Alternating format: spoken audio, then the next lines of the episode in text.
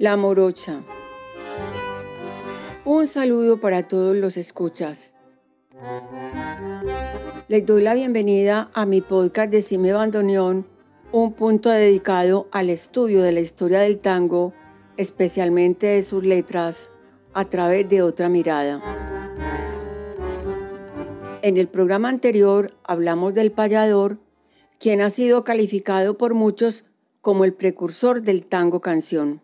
El tema de hoy es sobre la pieza musical La Morocha de 1905, considerado un tango azarzuelado. Quienes se han dedicado a estudiar la historia del tango nos han contado que los lupanares eran, además de sitios de conversación, lugares para enseñar a bailar tango, y también se hacían bailes con derroche del 2x4. Este hecho marcó influencia en la creación de algunas letras, y es de fácil deducción saber que dichos temas no entraban en los hogares. Con todo, es justo reconocer que las letras de los tangos evolucionaron desde contenidos salidos de tono y machistas hasta los más sublimes poemas, lo que significó un giro que dio cabida a movimientos literarios con presencia sobresaliente en el tango cantado aunque no fueron estas las primeras poesías que entraron en los hogares. Sí que hubo una que salió de un desafío. Voy a contar una de las versiones sobre la génesis de la morocha. El compositor Enrique Saborido cuenta que era asiduo visitante del bar Reconquista al que también asistía Lola Candales, bella bailarina uruguaya, quien en una de tantas noches de concurrida asistencia fue admirada por el compositor, asunto que notaron los contertulios que lo retaron a componerle un tango a la bailarina.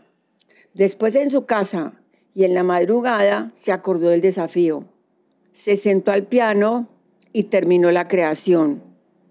A las 6.30 de la mañana y en pocas horas estaba buscando a Ángel Villoldo para que le pusiera letra y así se creó la morocha. Veamos cómo lo cuenta Saborido. A las 10 de la mañana, letra y música estaban de acuerdo y al mediodía ambos visitábamos a Lola. Lo aprendió de memoria, lo ensayó y esa noche, en presencia de toda aquella barra memorable, ella misma lo cantó por primera vez. Soy la morocha argentina.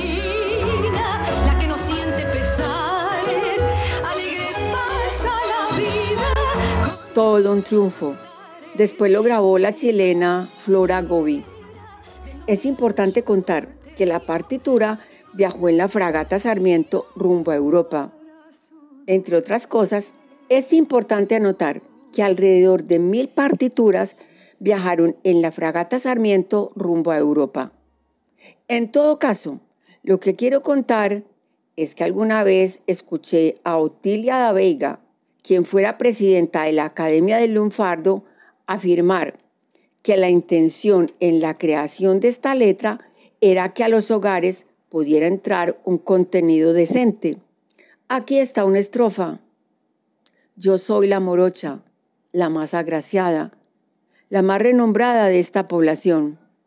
Soy la que al paisano, muy de madrugada, brinda un cimarrón Veamos que en los primeros versos la mujer se nombra.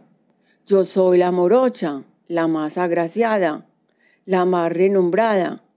Ella tiene la palabra. Se ve en un principio con gran presencia de su yo. Después dice, la que conserva el cariño para su dueño. Y con esta frase nos plantea un conflicto. La mujer que tiene presencia con la sumisa. En el imaginario es pensada como la mujer criolla, y en realidad es la sometida, porque está la expresión mi dueño. Lo dicen estos versos. Yo, con dulce acento, junto a mi ranchito, canto un estilito con tierna pasión, mientras que mi dueño sale al trotecito en su redomón. En las anteriores líneas subyace un sentido que conduce a la teoría de las dos esferas. El ámbito público, o sea, el afuera para los varones y el ámbito doméstico para las mujeres, donde está el cuidado del hogar, la atención al marido y la educación de los hijos. Por lo tanto, su presencia en el espacio público es inconcebible. Son líneas que conducen a la ideología que va desde el libro La perfecta casada de Fray Luis de León de 1583 hasta el poema de Coventry Padmore, El ángel del hogar de 1854, donde se exaltan las cualidades de la mujer sumisa, abnegada, dulce, pasiva y complaciente.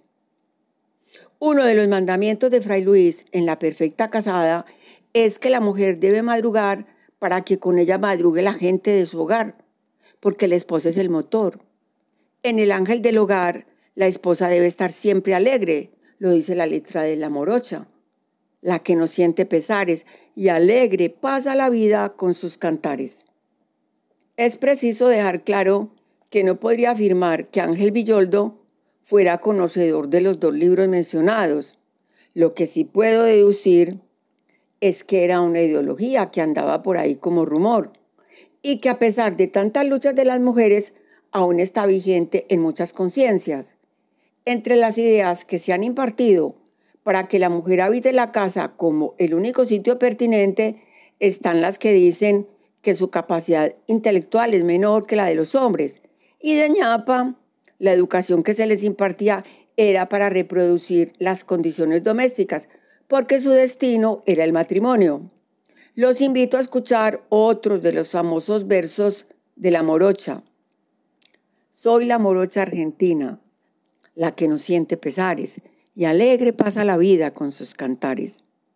Soy la gentil compañera del noble gaucho porteño, la que conserva el cariño para su dueño. Le canto al pampero y a mi patria amada y a mi fiel amor. Para su dueño. En otro momento continuaremos conversando sobre tango, su historia y sus letras. Ajá, yo soy la moro.